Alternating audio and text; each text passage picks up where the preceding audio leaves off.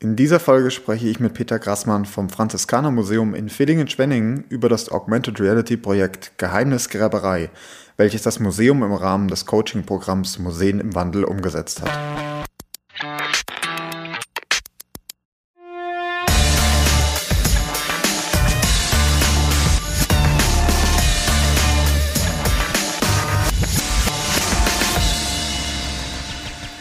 Herzlich willkommen zu einer neuen Folge Freie Wildbahn, dem Podcast der MFG Medien- und Filmgesellschaft Baden-Württemberg. Mein Name ist Matthias Stier und ich bin in einem Museum als Projektmanager für die digitale Strategie tätig und seit vielen Jahren Podcaster. Mit dem Coaching-Programm Museen im Wandel unterstützt die MFG Museen in Baden-Württemberg dabei, publikumsorientierte digitale Angebote zu entwickeln und umzusetzen. In dieser Folge sprechen wir über das Augmented Reality Projekt Geheimnisgräberei, welches das Franziskaner Museum im Rahmen des Coaching-Programms umgesetzt hat. Ja, und bei mir ist heute Peter Grassmann. Hallo Peter, schön, dass du da bist vom Franziskaner Museum. Ja, hallo, guten Tag. Ich freue mich da zu sein. Ich bin total gespannt äh, zu erfahren, was ihr für ein Projekt äh, im Franziskaner Museum in äh, Villingen-Schwenningen umgesetzt habt. Ich persönlich muss sagen, mich hat es bisher leider noch nicht zu euch verschlagen. Kannst du uns mal so ein bisschen einen Einblick geben, was ist das Franziskaner Museum? Was kann man sich bei euch anschauen? Also das ist natürlich ein Versäumnis, dass du noch nicht bei uns warst. Man sollte uns unbedingt mal besuchen. Äh, nee, genug Angeberei. Also wir sind ein ähm, stadt- und regionalgeschichtliches Museum, ein kulturgeschichtliches Museum äh, mit drei Sammlungsschwerpunkten. Wir haben eine stadtgeschichtliche Sammlung mit der Geschichte Villingens von den Ursprüngen bis in die Gegenwart eine volkskundliche Sammlung zum Schwarzwald, die um die Jahrhundertwende angelegt wurde und äh, eine archäologische Sammlung mit dem Schwerpunkt zum keltischen Fürstengrab Magdalenenberg. Das ist ähm, der größte frühkeltische, also hallstattzeitliche Grabhügel in Mitteleuropa, liegt hier in der Nähe von Villingen, also man kann auch zu Fuß hinwandern. Ähm, und wir zeigen einen äh, Teil der äh, Grabungsfunde aus dem Magdalenenberg und als Highlight die originale Holzgrabkammer des Keltenfürsten, der dort bestattet wurde. Das klingt schon ganz schön vielversprechend. Ich glaube, da habe ich wirklich ganz schön was verpasst. Auf jeden ähm, Fall. Aber ihr seid auch in einem richtig historischen Gebäude untergebracht, oder? Ja, richtig. Wir sind in einem ehemaligen Klostergebäude ähm, aus dem 13. bis 18. Jahrhundert. Also die Räume sind selbst schon äh, museal. Ähm, das äh, ist zum Teil auch ein bisschen schwierig, weil die Ausstellungsräume eben der Architektur folgen müssen. Die stadtgeschichtliche Sammlung ist zum Beispiel in den ehemaligen Mönchszellen untergebracht. Die haben nur ein paar Quadratmeter Raum. Und ähm, wir versuchen also auch, ja, auch die, die Geschichte des Gebäudes selber immer mit zu vermitteln und auch ähm, so im Hinterkopf zu behalten, wenn wir die, die Ausstellung inszenieren. Ja, das klingt auch schon ziemlich vielversprechend und auch sehr, sehr divers bei euch. Wie, wie ähm, muss man sich euer Museum so vorstellen, also vom, vom Team her? Habt ihr ein großes Team oder klein? Nein, wir haben ein verhältnismäßig kleines Team. Ähm, also wir haben 2500 Quadratmeter Ausstellungsfläche, sind also eigentlich ein, ein relativ großes Museum, auch von der Anzahl der Exponate und von der Vielfalt der Ausstellung her. Im Vergleich dazu haben wir ein ziemlich kleines Team. Ähm, es ist schwer, das konkret in Zahlen zu fassen, weil dann immer die Frage ist, wen man mitrechnet. Wir haben ein Museumstechnikteam, das aber für alle Museen in der Stadt Villingen-Schwenningen verantwortlich ist, also nicht nur für uns arbeitet. Dann gibt es so das kleine operative Kernteam, das sind wirklich ein paar Leute, ähm, im Wesentlichen äh, unsere Museumsleiterin, Frau Dr. Auer, meine Kollegin für Öffentlichkeitsarbeit, Claudia Geiser und ich. Ähm, wir gestalten so das, das Programm und die Inhalte, die Ausstellungen, Events etc. Äh, dann haben wir noch ein, ein Sekretariat, äh, gibt natürlich Museums, äh, wie gesagt, Museumstechniker, Reinigungskräfte, Aufsichten, aber wie gesagt, ein, ein eigentlich ziemlich kleines Team, vor allem was so den operativen Kernbereich betrifft. Mhm. Jetzt habt ihr euch aber tatsächlich für so ein verhältnismäßig kleines Team mit dem Augmented Reality Projekt Geheimnisgräberei an ja ein ziemlich, ich sag mal, doch ein komplexes Projekt gewagt, würde ich sagen, im Rahmen von Museen im Wandel. Äh, um was ging es da? Was, was ist das für ein Projekt genau? Ja, also die Idee für dieses Projekt, die Grundidee, die reicht schon ziemlich lange zurück. Ähm, es war so, dass ich vor vielen Jahren mal in London im Natural History Museum so ein Augmented Reality Projekt gesehen habe. Äh, da ging es, soweit ich mich erinnere, darum, dass so Dinosaurier und, und Urzeitviecher äh, dann quasi äh, in den realen Raum eingeblendet wurden. Das ist schon ziemlich lange her und war damals so ein Pionierprojekt und das hat mich ziemlich beeindruckt. Und ich hatte dann immer so die, die Fantasie, dass das doch eigentlich ganz toll wäre, äh, das mal in der Magdalenberg-Grabkammer umzusetzen. Ne? Ähm, also die Grundidee war, könnte man mittels Augmented Reality zeigen, wie die Grabkammer einmal vor der Plünderung ausgesehen hat. Dazu muss ich ein bisschen ausholen zur Geschichte des Magdalenenberges. Wie gesagt, das ist der größte frühkeltische Grabhügel, wurde 1890 das erste Mal archäologisch untersucht. Ähm, damals hofften die Auf Ausgräber darauf, einen großen Goldschatz im Inneren zu entdecken. Schaulustige haben sich jeden Tag um das Grabungsloch herum versammelt. Jeder hat gespannt gewartet. Die Presse hat eifrig spekuliert, was für Schätze da wohl zutage treten würden. Und äh, als man dann in die Grabkammer eingedrungen ist, da wurde man bitter enttäuscht, denn man fand sie eben im geplünderten Zustand vor. Also es war nur noch ganz wenig drin, nur noch wenige Fragmente. Ähm, 80 Jahre später, in den 70er Jahren, war dann eine Zweitausgrabung, da hat man Nachbestattungen entdeckt, 126 weitere Gräber, die um das Zentralgrab, das Fürstengrab herum angelegt worden waren, die waren noch ungeplündert, ähm, aber es war natürlich immer so ein bisschen ein Makel, sage ich mal, des Magdalenenberges, dass dieses ursprünglich sicherlich sehr reiche Fürstengrab geplündert war und wir nicht wissen, was drin gewesen ist. Und ähm, unsere Idee war, Augmented Reality zu nutzen, um diesen ehemaligen Grabkammerzustand zu visualisieren. Also wie könnte das Grab ausgesehen haben, bevor es geplündert wurde, so unmittelbar nach der Bestattung des Fürsten. Und das war die Idee, die wir, wie gesagt, schon ziemlich lange so im Kopf äh, verfolgt haben, ähm, für die wir dann 2015 mal so Kostenvoranschläge eingeholt haben, wo wir dann aber gemerkt haben, aus unserem laufenden Etat können wir das nicht stemmen. Und da war es natürlich dann für uns äh, naheliegend und eine ganz tolle Möglichkeit, uns zu bewerben für dieses Coaching- und Förderungsprojekt. Ja, ich wollte schon gerade sagen, also das Natural History Museum hat natürlich so ein bisschen andere Ressourcen ja, als allerdings, ja. das Durchschnitt, äh, durchschnittliche Museum. Das heißt, ihr seid wirklich, habt euch quasi beworben mit dieser konkreten Idee schon bei der MFG für Museen im Wandel. Genau, eine, eine relativ konkrete Idee, wobei die sich noch ziemlich verändert hat im Laufe des Coachings. Also wir wurden ja ein Jahr gecoacht durch die Medien- und Filmgesellschaft und man muss schon sagen, dieses eine Jahr haben wir auch gebraucht, denn wenn man sich jetzt anschaut, was am Ende dabei herausgekommen ist, dann hat sich das schon ziemlich weit, ja, ich möchte nicht sagen entfernt von der Ursprungsidee, aber ähm, es ist noch ziemlich viel dazugekommen. Die Ursprungsidee hat sich zu etwas ganz anderem und besserem noch entwickelt. Hm. Vielleicht kannst du uns ja mal so ein bisschen einen Einblick geben. Also ihr seid dann mit eurer Idee zu diesem Coaching-Programm gegangen, gemeinsam mit drei anderen Museen noch. Und was, was habt ihr dann da gemacht? Wie kann man sich so ein Coaching vorstellen? Also das Coaching fand äh, meistens in Stuttgart äh, statt. Wir sind dann also regelmäßig dorthin gefahren. Ähm, es gab Einzelcoachings, äh, wo also die Idee erst einmal gepitcht wurde. Also wir haben unsere Idee vorgestellt den, den Kolleginnen und Kollegen der, der MFG ähm, und haben dann auch festgelegt, was, was wollen wir eigentlich mit diesem Projekt, wer ist unsere Zielgruppe, was wollen wir unbedingt vermitteln und so weiter. Also erst einmal versucht quasi, ja, so die, den Rahmen festzulegen, in dem dieses Projekt stattfinden soll. Es gab dann sogenannte Einzelcoachings, wo diese Idee dann äh, weiterentwickelt wurde. Es gab dann äh, gemeinsame Treffen mit äh, den, den anderen beteiligten Museen. Ähm, es gab äh, Input von Experten, die wir fragen konnten zu bestimmten Fragestellungen, weil wir zum Beispiel auch nicht sehr viel technische Expertise hatten in diesem Bereich. Ähm, zwischendrin gab es dann das sogenannte Zwischenstandstreffen. Da hat dann jeder mal vorgestellt, wie die Idee sich so nach einem halben Jahr weiterentwickelt hat. Ja, und so in diesem Rhythmus ging das weiter. Also man hat sich regelmäßig getroffen, immer wieder diese Idee vorgestellt, gemeinsam diskutiert, gemeinsam weiterentwickelt ähm, und, und versucht, das Bestmögliche daraus zu holen. Hm, jetzt hast du gerade schon gesagt, gemeinsam. Also ihr wart ja nicht allein da, sondern eben Kolleginnen von anderen Museen. Wie, wie wichtig ist da auch der Austausch und das, das Feedback von den anderen Häusern und auch zu hören, was die so vorhaben? Das ist auf jeden Fall wichtig. Ähm, klar, zum Teil steht man vor denselben Schwierigkeiten und Herausforderungen. Zum Teil gibt es äh, da Erfahrungen, auf die man natürlich zurückgreifen kann und zurückgreifen sollte.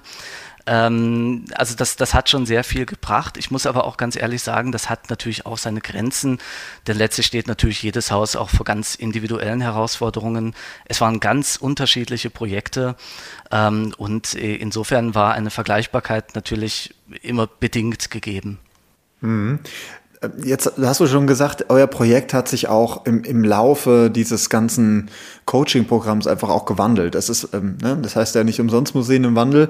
Ähm, was, was ist am Ende von dem, was ihr euch am Anfang überlegt habt, übrig geblieben? Was ist dabei rausgekommen?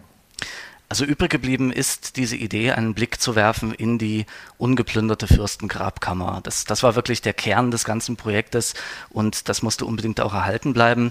Ähm, bloß ist es jetzt so, also wir dachten uns das ursprünglich so, dass man ein äh, Tablet von der Wand nimmt, das steckt in so einer Halterung drin und das nimmt man dann, richtet es auf die Grabkammer und sieht sie quasi dann prall gefüllt. Ähm, und es zeigte sich dann aber im Verlauf des Coachings, dass das ein bisschen wenig interaktiv ist für den Besucher und ähm, der Besucher dann im Grunde nur ein, ein passiver Benutzer wäre. Und es wurde dann immer wieder angeregt, warum macht ihr da nicht ein, ein Game draus? Oder warum baut ihr nicht zumindest Gamification-Elemente ein? Ähm, ich muss sagen, wir waren da am Anfang ein bisschen skeptisch, ähm, was Gaming betrifft, aber es hat sich gezeigt, dass sich das wirklich lohnt bei diesem Projekt, denn wir können ähm, einfach auch so ein paar wesentliche Eckpunkte und Stärken der Geschichte des Magdalenenbergs in einem solchen Game gut aufgreifen. Also diese ganze Geschichte mit der Beraubung und so weiter, äh, das können wir ganz wunderbar in, in ein Spielsetting einflechten. Und letztendlich ist es so, dass wir also ein, ein Spiel haben, ein Augmented Reality Spiel, das grob skizziert folgende Handlung hat. Ähm, eine fiktive Wissenschaftlerin, Dr. Anna Wagner, hat eine künstliche Intelligenz programmiert, deren Aufgabe es ist, den ehemaligen Grabkammerinhalt des Magdalenenbergs zu visualisieren. Und diese künstliche Intelligenz, die braucht aber Input von einem realen Menschen und dazu braucht die Wissenschaftlerin die Hilfe des Besuchers. Er wird also auf so eine kleine Tour durch die Ausstellung geschickt, von Objekt zu Objekt, muss dort kleine Rätsel und Puzzles lösen, also so Minigames innerhalb dieses Spiels. Und mit jedem Rätsel, das er löst, kommen weitere Objekte in die Grabkammer. Also die KI lernt quasi dazu. Und jetzt gibt es da aber einen Twist. Diese KI, die ähm, denkt nämlich im Verlauf des Spiels, sie sei der Fürst von Magdalenenberg. Also sie bekommt quasi ein eigenes Bewusstsein, hält sich dann für den Fürsten und es kommt zu einem Konflikt zwischen diesen beiden Spielfiguren, der Wissenschaftlerin und des Fürsten. Ähm, beide wollen den Spieler äh, für sich gewinnen, wollen ihn auf ihre Seite ziehen und verfolgen jeweils ihre eigenen Interessen. Und das Ganze wird dann auch ziemlich äh, spannend zum Schluss. Da möchte ich aber nicht so viel verraten. Ich bin gerade total, ich bin total fasziniert. Also ich finde, das klingt wirklich super spannend. An, an wen richtet sich das Angebot? Also ist das euer, sagen wir mal, Otto Normalbesucher oder auf die, auf die euch damit auch neue Besuchergruppen zu erschließen? Also wir hatten tatsächlich zuerst einmal den Otto Normalbesucher angepeilt. Ähm, wir wollten kein Spiel, was sich jetzt zum Beispiel nur an Jugendliche richtet oder nur an Kinder, sondern wir wollten das eigentlich ein bisschen offen halten, haben auch immer gesagt, ein Spiel, das intuitiv handhabbar ist, dessen Schwierigkeit nicht zu hoch ist und so weiter, ist äh, im Idealfall auch für eine breite Zielgruppe geeignet. In der Praxis hat sich dann gezeigt, dass äh, sich die Zielgruppe doch relativ schnell einschränkt ähm, auf, ich sag mal, junge Erwachsene im, im weitesten Sinne. Ähm, ich möchte da jetzt keine Alter nennen, ähm, aber ein ganz wesentliches Merkmal ist, ob man Vorerfahrung hat mit solchen äh, äh, Geräten, also mit Tablets oder Smartphone, ob man versteht, wie, wie ein Touchscreen funktioniert, äh, ob man zum Beispiel selber WhatsApp nutzt privat. Das hat sich dann bei den Testings gezeigt, dass das Faktoren sind, die sehr stark darüber entscheiden, ob man in dieses Spiel hineinkommt oder nicht. Also junge Erwachsene, ähm, das ist so, würde ich sagen, unsere Zielgruppe und das sind auch die, die häufigsten Spieler. Äh, und eine ganz schöne Beobachtung, die wir gemacht haben, ist, dass wir jetzt auch überproportional viele Jugendliche ins Haus bekommen. Und jeder, der im Museum arbeitet, der weiß, dass das eine ganz, ganz schwierige Zielgruppe ist. Die gehen eigentlich äh, ungern freiwillig ins Museum oder nur in wenigen Ausnahmefällen. Und das war dann schon toll zu beobachten, nachdem wir das Spiel dann äh, veröffentlicht hatten, dass wir doch relativ viele Jugendliche als so, so im ja, Alter von 14 bis 18 im Haus hatten. Jetzt hast du ja auch schon die Testings angesprochen, die ja bei so Digitalprojekten immer super wichtig sind. Ähm, wir nehmen jetzt hier auf, ist es immer noch die Zeit von Corona, man kommt nicht um das Thema rum. Hat sich das hm, auf eure, auf eure Projektplanung auch ausgewirkt? Ja, das hat sich ausgewirkt, nicht sehr drastisch, aber man hat schon gemerkt, wir hatten einen äh, ehrenamtlichen Bürgerbeirat einberufen. Das waren Personen unterschiedlichen Alters, äh, Männer und Frauen, äh, überregional und regional und so weiter. Und dieser Bürgerbeirat, der sollte die Projektentwicklung laufend verfolgen. Mit dem wollten wir uns regelmäßig treffen, hier vor Ort im Franziskanermuseum ähm, und da hat uns Corona dann schon einen Strich durch die Rechnung gezogen. Ich glaube, das erste Treffen war im Februar oder März äh, 2020, also so unmittelbar, bevor es dann wirklich hoch herging mit Corona. Und in der Folgezeit waren diese Treffen dann oftmals nicht möglich. Ähm, wir haben stattdessen dann ganz viele Einzeltestings gemacht, also einzelne Mitglieder des Bürgerbeirats hier zu uns eingeladen, um das Spiel äh, zu testen aber wie du schon gesagt hast, also das kann ich auch nur nochmal unterstreichen, diese Testings waren wirklich sehr, sehr wichtig. Ähm, und überhaupt dieses ganze, also wir haben auch versucht, da mit, mit agilem Projektmanagement zu arbeiten. Etwas, was uns auch nicht so vertraut war, ähm, aber was sich dann einfach angeboten hat bei diesem Spiel.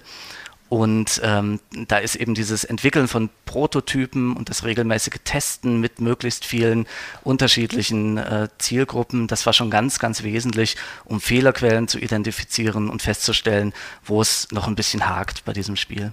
Mhm. Jetzt hast du ja auch schon gerade äh, quasi neue Arbeitsmethoden ähm, angesprochen. Wie war das bei euch vorher? Ich meine, so ein, so ein Augmented Reality Projekt, ich habe es ja vorhin schon erwähnt, das ist schon auch komplex und ähm, jetzt auch mit Gamification-Elementen. Wie seid ihr generell digital aufgestellt? Ja, also etwas in der Form hatten wir bisher noch nicht. Äh, das ist sicherlich, was Digitalprojekte betrifft, bisher so das größte, umfangreichste, was wir gemacht haben. Aber wir hatten schon ähm, digitale Projekte. Äh, wir haben zum Beispiel eine Museums-App, die haben wir gemeinsam mit der Firma Pausanio entwickelt. Das ist ein Audioguide, der den Besucher durch alle Abteilungen führt und so Hintergrundeinblicke, Anekdoten etc. Äh, erzählt, also über die Texte in der Ausstellung hinausgehen soll, äh, auch zum Teil mit Soundspuren arbeitet oder mit O-Tönen und so weiter und den man sich eben aufs eigene Smartphone laden kann. Ähm, das, das war bisher so unser, unser größtes äh, Digitalprojekt, äh, was wir bisher hatten. Ähm, ich würde aber auch äh, gar nicht so, also grundsätzlich gesagt, unterscheiden wollen zwischen digital und analog, weil ich finde, letztlich ähm, muss es einfach eine gute Anwendung sein. Ne? Und ob das jetzt digital ist oder analog, spielt vielleicht gar nicht so die Rolle. Wichtiger ist, dass man das passende Medium wählt. Also das war auch etwas, was uns wichtig war, dass wir nicht einfach digital um seiner selbst willen machen, sondern dass wir ganz gezielt Augmented Reality wollen, weil wir damit etwas darstellen können, was wir sonst eben nicht im Museum darstellen können. Und äh, also wenn jetzt hier Kolleginnen und Kollegen anderer Museen zuhören, dann würde ich einfach auch diesen Ratschlag geben wollen. Ähm, überlegt euch genau, welches Medium ihr für welche Vermittlung nutzen wollt. Also nicht digital machen, einfach weil es gerade cool und modern ist, sondern was ist wirklich der Mehrwert, den man da ganz konkret herausholen kann. Ja, definitiv. Und da hast du recht, denke ich, das gilt für alle Projekte, die man im Museum macht. Man sollte sich genau überlegen, warum man sie macht und warum man sie in welchem Format umsetzt. Hm, apropos Format, du hast jetzt schon neue Arbeitsformate auch angesprochen, auch agiles Arbeiten. Ähm, Gibt es da was wirklich, was ihr aus dem Coaching-Programm da längerfristig mitgenommen habt? Hat sich dadurch was geändert bei euch im Museum, auch in der Arbeitsweise? Ja, auf jeden Fall. Ähm, also gerade was dieses agile Projektmanagement betrifft, wir hatten zufällig dann auch stadtintern ähm, kurz nach dem Coaching durch die MFG eine Fortbildung zur Scrum-Methode.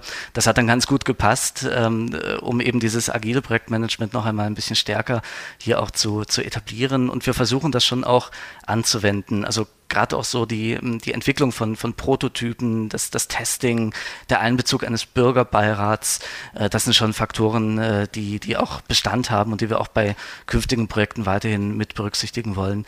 Wir haben jetzt derzeit auch ein weiteres Digitalprojekt, das wird ebenfalls vom Land gefördert ähm, im Zuge der Keltenkonzeption. Das soll eine App werden zum äh, Magdalenenberg, die man sich aufs eigene Smartphone lädt. So eine Art Zeitreise. Man wird den Magdalenenberg in verschiedenen Epochen sehen können und dann sollen auch überregionale Keltenstätten mit einbezogen werden. Da sind wir gerade noch mitten in der Entwicklung, ähm, aber da greifen wir eben auf genau solche äh, Verfahrensweisen zurück. Also auch da versuchen wir agil zu arbeiten oder zumindest in so einer hybriden Arbeitsweise. Ähm, ich muss auch noch sagen, also diese, diese agile Arbeitsweise ähm, die bietet sich auch gerade eben bei solchen Digitalprojekten an, wo wir relativ wenig Kompetenz haben. Ne? Also ich sag mal, wenn man eine Ausstellung plant, dann hat man irgendwie noch, noch so eine Übersicht, äh, weiß, wie, wie das funktioniert mit der Beleuchtung und mit den Aufbauten und so weiter. Da kann man sich auch als Laie noch irgendwie reindenken. Ähm, aber wenn es um Programmierung geht, dann, dann das ist für uns irgendwie eine Blackbox. Ne? Also wir haben keinerlei Expertise in Sachen Programmierung. Da brauchen wir die Expertise einer, einer Firma. Das war in diesem Fall Numena, eine Firma aus Tuttlingen mit der wir hier zusammengearbeitet haben. Und da war es wichtig, dass wir eben dieses agile Management hatten, dass es nicht so den einen Projektleiter gab, der gesagt hat, so will ich es haben und genau so wird es gemacht, sondern dass wir denen auch ein bisschen Freiraum gegeben haben, immer wieder etwas zu entwickeln, auch eigene Ideen einzubringen und dann regelmäßig eben diese Prototypen zu sichten, zu testen und zu schauen, wie es funktioniert. Und äh, da muss ich sagen, also auch diese Zusammenarbeit mit Nomena, die, die war ganz großartig und äh, auch dadurch hat sich dann auch eine Verbindung ergeben, ähm, die wir weiter nutzen werden. Also auch das neue Projekt setzen wir mit Nomena gemeinsam um. Ja, super. Vielleicht als, als letzte Frage noch, ich meine, ihr wart jetzt bei Museen im Wandel quasi die Pioniere, was dieses Coaching-Programm angeht. Ähm, es gab jetzt auch Museen im Wandel 2 schon, wo wir auch Folgen hier für Freie Wildbahn aufgenommen haben.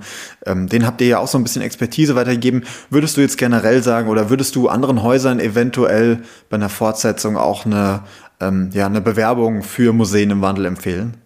Auf jeden Fall. Ähm, ich denke, wenn man sich bewirbt um Fördermittel, dann hat man natürlich immer erstmal so die, die äh, finanzielle Summe vor Augen, die man bekommt.